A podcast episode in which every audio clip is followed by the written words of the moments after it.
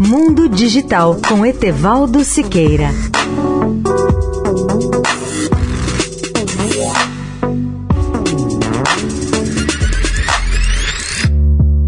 Olá, ouvintes da Eldorado. Ondas implacáveis de golpes sofisticados por telefone online estão afetando a saúde mental das pessoas.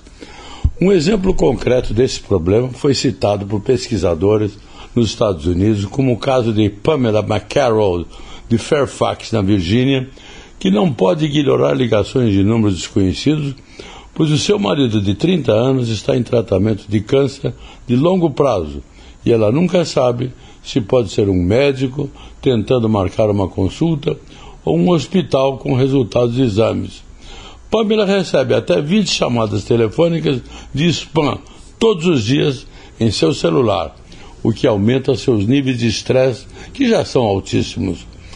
Desde o seu diagnóstico em agosto de 2019, o número de tentativas de golpes disparou, enquanto os tópicos se tornaram estranhamente específicos incluindo Medicare e outros benefícios para idosos.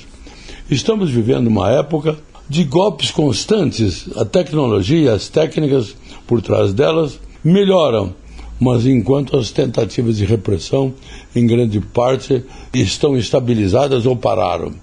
Para os milhões de pessoas nos Estados Unidos que ligam com tentativas de golpes como McCarroll, não parece haver nenhum alívio significativo à vista.